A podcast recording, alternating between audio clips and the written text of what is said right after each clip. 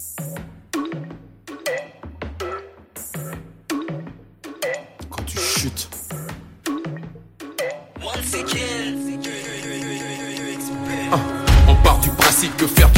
aucune conséquence. Nos petits écarts étaient juste une crise de l'adolescence. Nos réticences, autant de prières, c'était juste l'ignorance. Pourtant mon peuple périt parce qu'il lui manque la connaissance. Je viens peser le poids de mes actes et surtout leur impact sur ceux qui me regardent comme un exemple, un modèle en acte. Démocratie, chacun fait ce qu'il veut après tout. Pourquoi serais-je responsable de la chute de ces moutons sans but? Et pourtant c'est un. Pourtant, Voilà, soyez bénis euh, dans le nom précieux de Jésus.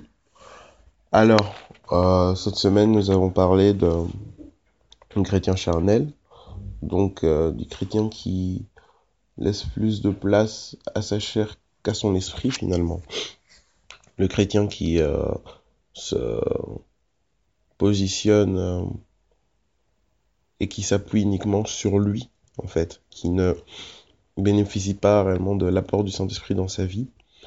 Donc on a discuté par rapport au fait que euh, y a des raisonnements qui poussent les gens à rester justement dans ce côté charnel. euh, euh, tout le monde pêche, euh, je n'y arriverai pas, etc. Maintenant, nous allons parler des éléments qui permettent à quelqu'un de passer de charnel à spirituel. C'est-à-dire à la personne qui laisse la place au Saint-Esprit, la personne qui s'appuie sur le Saint-Esprit, la personne qui se laisse transformer par le Saint-Esprit. Donc, euh, il y a un passage dans la parole de Dieu en fait qui nous indique quels sont les piliers pour une euh, vie chrétienne équilibrée, pour une vie chrétienne fructueuse et surtout pour une vie chrétienne qui porte du fruit et qui est conduite par le Saint-Esprit. Euh, c'est dans Acte 2 au verset 42 où euh, on nous dit qu'il persévérait dans l'enseignement des apôtres, dans la fraction du pain, dans la communion fraternelle et dans les prières. On va reprendre ces différents éléments et on va voir comment ces éléments peuvent nous permettre justement de passer de charnel à spirituel et comment ces éléments sont importants et sont euh, des éléments clés pour une croissance. Alors, euh, l'enseignement des apôtres. Donc, on sait que euh, la parole de Dieu, c'est celle qui nous permet réellement de nous positionner en fait. Sans cet enseignement des apôtres, sans être enseignés, nous, euh, nous sommes simplement livrés à nous-mêmes. Nous n'avons pas de, direction. Nous ne nous connaissons même pas nous-mêmes en fait. Parce que la parole de Dieu dit même que lorsque l'on entend l'enseignement, c'est comme si on, se, on voyait nos vies dans un miroir en fait. On se regarde dans un miroir et on peut réellement juger notre personne. La parole de Dieu juge, juge les pensées de nos cœurs, elle juge toutes choses. C'est la parole de Dieu aussi qui a le pouvoir de transformer. On dit dans la parole de Dieu, on dit euh, dans la parole de Dieu qu'elle est euh, une épée à double tranchant, capable de séparer jointure et moelle. Donc vraiment, c'est quelque chose qui nous touche au plus profond de nous-mêmes et nous sépare finalement de l'homme ancien et l'homme nouveau en fait. Elle est euh, réellement la référence qui nous permet de nous positionner dans notre identité d'enfant de Dieu. Voilà pourquoi ce groupe aussi euh, a sa raison d'être. Nous croyons et, euh, que, et nous savons que la parole de Dieu doit faire partie de notre environnement, doit être euh, dite, proclamée dans notre environnement. Elle est, elle est vraiment le socle sur lequel on s'appuie. La parole de Dieu a été faite chair et on l'appelle Jésus-Christ. Et euh, à partir du moment où nous sommes des enfants de Dieu, des, chrétiens, nous, nous nous attachons à sa parole parce que elle est la vérité, elle est le chemin, elle est la vie. En elle, on peut tout trouver en fait. Donc, euh, le chrétien a besoin de cette parole pour pouvoir grandir, pour pouvoir devenir réellement un enfant de Dieu. Il a besoin pour sa croissance. Enfin, la parole est quelque chose de hyper important. C'est aussi grâce à la parole qu'il pourra avoir des victoires. Sans cette parole, le chrétien ne sait même pas qui il est, ne sait pas où aller et ne, sait ne saura pas récupérer des terrains ou, ou avoir des victoires. On voit par rapport à la parole, on voit aussi que les euh, chrétiens euh, partageaient le pain. Donc nous savons que lors de la dernière scène, Christ a demandé à ses apôtres de pouvoir refaire ces choses lorsqu'ils se réuniront en mémoire de lui. En fait, à partir du moment où Christ euh, a fait cette sainte scène, il leur a dit que voilà, je vous prépare une maison, des demeures auprès de mon Père. Et faites ceci en mémoire de moi. Rappelez-vous que, ok, vous êtes ici dans le monde, mais euh, il y a un avenir, il y a quelque chose, quelque chose encore en plus. Et euh, Paul, en parlant justement de la Sainte Seine, etc., parle du fait que quand on prend cette Sainte Seine de manière euh, inconsidérée, sans comprendre et discerner le corps de Christ, on peut même euh, s'attirer la malédiction. C'est comme si en fait on comprenait pas ce qu'on faisait quoi. Et lorsqu'on discerne les choses, on célèbre déjà les noces qui auront lieu lorsque on sera appelé au Père en fait. Dans la parole de Dieu, on nous dit que voilà, euh, il y aura des noces au ciel et que l'épouse de Christ, donc le corps de Christ qui est l'Église, rencontrera le Christ dans les airs et que réellement il y aura euh, cette fête des noces où euh, on pourra se réjouir avec lui au ciel. donc ce, le fait que tous les dimanches, ou ça dépend du jour dans lequel la célébration est faite par la dénomination dans laquelle vous êtes, etc. Donc chaque jour de célébration ou euh, de culte, les personnes se retrouvent et font la Sainte Seine, se rappellent que, en effet, un jour quelqu'un s'est sacrifié et a donné son corps, a payé de sa vie afin que nous soyons sauvés. En effet, son sang a coulé et c'est son sang qui a effacé nos fautes, de sorte qu'aujourd'hui nous sommes libres. Chaque jour, lorsqu'on prend la Sainte Seine, en fait, on proclame sa venue, son retour pour bientôt ici, on proclame le fait que il nous a transformés, il nous a changés, il a, il a déchiré les ordonnances qui nous condamnaient en fait. En lui, nous sommes libres, nous proclamons, nous prenons conscience de ces choses et nous nous rétablissons toujours plus dans cette identité. Donc euh, voilà pourquoi il est hyper important aussi participer à cette sainte scène. Pour participer à la sainte scène, bien entendu, il faut que nous soyons baptisés. Et c'est vraiment important de pouvoir bénéficier de ces bénédictions qui sont attachées aussi à cet acte. C'est la vie réellement de Christ que nous ingérons. Quoi. c'est quelque chose de très important. Euh, un autre élément, et euh, pas des moindres, c'est la communion fraternelle. Communion fraternelle, c'est-à-dire euh, se retrouver entre frères et sœurs et partager. Parfois, beaucoup de personnes négligent euh, cet aspect de la communion fraternelle euh, et euh, voilà, vont aller à l'église, écoutent la parole et puis repartent vite. les personnes qui font ça n'avanceront jamais en fait.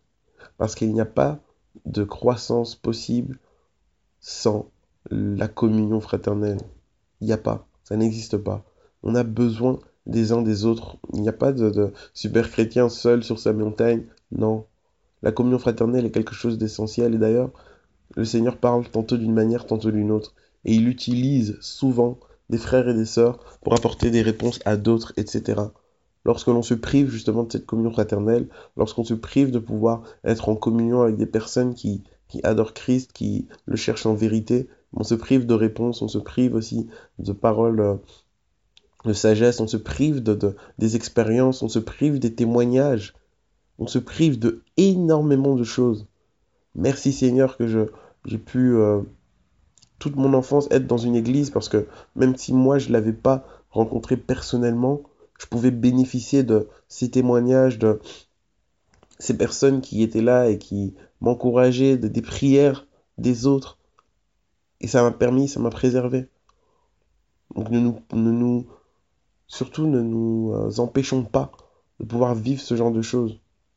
Trouvons-nous euh, des assemblées dans lesquelles nous nous sentons bien afin de bénéficier de ces choses? Ça, c'est une grâce. Et euh, Jésus dit euh, même à Pierre, parce que Pierre lui demande à un moment donné, oui, voilà, on t'a suivi et tout, on a tout abandonné pour toi. Et qu'est-ce qu'on y a, qu'est-ce qu'on a à, à y gagner?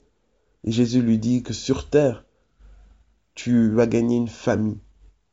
Tu vas gagner une famille. Tu auras une famille.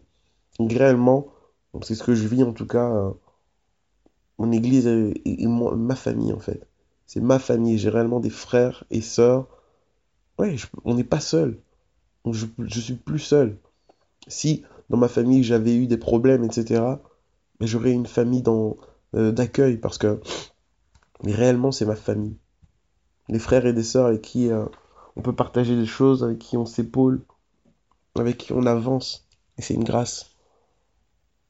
Donc euh, voilà par rapport à la communion fraternelle et les prières. Dans la parole de Dieu, on nous dit que veillez et priez parce que l'esprit est bien disposé, mais la chair est faible, pardon. La seule manière aussi de pouvoir avancer et ne plus euh, être un chrétien charnel, quelqu'un qui tombe toujours pour les mêmes choses, pour les mêmes péchés, etc., qui n'est pas fructueux, qui n'est pas victorieux dans sa vie, c'est euh, être dans des atmosphères de prière aussi. Prier, apprendre à prier. Et euh, ça, on l'apprend malheureusement pas souvent seul. On a besoin aussi de structures pour nous apprendre, pour nous donner les clés afin d'être victorieux et pouvoir prier de manière efficace. On a aussi besoin, lorsque nous, on est euh, dans une situation où on n'a pas la force, on a besoin de frères et sœurs qui puissent prier pour nous, qui puissent nous présenter dans le trône de grâce. C'est vraiment quelque chose d'essentiel. Donc les quatre, en fait, euh, piliers la foi chrétienne nous montrent l'importance des églises. Aujourd'hui, on voit qu'il y a énormément de choses, énormément de, de, vidéos, etc., qui décrit les églises, qui sont en train de pointer du doigt toutes les erreurs, toutes les hérésies qu'il y a dans les églises. Mais euh, ces piliers nous montrent l'importance d'être dans des assemblées, l'importance même pour notre croissance, pour euh, notre vie, l'importance d'être dans, ces dans des assemblées. La parole de Dieu nous dit aussi que c'est euh, dans l'assemblée des saints que le Seigneur déverse sa bénédiction. Il y a des situations que tu attends dans ta vie qui ne seront seulement débloquées lorsque tu seras uni avec deux ou trois personnes. Il est écrit dans la parole de Dieu que là où deux ou trois sont réunis en mon nom, je serai au milieu d'eux. Encore quelque chose qui nous montre que Dieu veut travailler dans l'unité. Dieu veut pas juste travailler sur euh, une personne, mais Dieu veut réellement que les gens se rassemblent autour de lui. Et voilà pourquoi on nous appelle le corps du Christ. Donc voilà. Euh, arrêtons de, croire la foi environnante ou de nous laisser persuader par nos faux raisonnements. J'y arriverai pas ou j'y arrive pas, je suis pas assez pur pour. J'attends d'être dans une certaine euh, phase ou dimension pour pouvoir aller à l'église. J'ai pas besoin d'aller à l'église pour pouvoir avoir une relation personnelle avec Dieu. Euh, voilà, etc. Tous ces raisonnements nous poussent à régresser. Mais focalisons-nous sur la parole de Dieu. Si on nous pose des questions, la parole de Dieu est la référence. Et lorsque l'on lit Acte 2, 42, ça nous répond. Acte 2, 42 est au moment où l'Église a explosé. C'est le premier pas de l'Église. Et on nous explique comment ces chrétiens pouvaient garder la, victoire finalement. Donc voilà, que nous soyons réellement ces personnes aussi qui sont conscients des choses Appuyons-nous sur le Saint-Esprit et laissons notre chair de côté. Utilisons toutes les astuces et toutes les armes que Dieu a mis à notre disposition afin de grandir et d'impacter ce monde. Que vraiment le Seigneur nous guide, nous bénisse. Voilà, passez une excellente journée en Jésus-Christ. Bye bye. Du. Je voulais pas faire du mal, j'ai dit pour rigoler. C'était une bagarre et je pensais pas que juste un écart, juste pour un soir.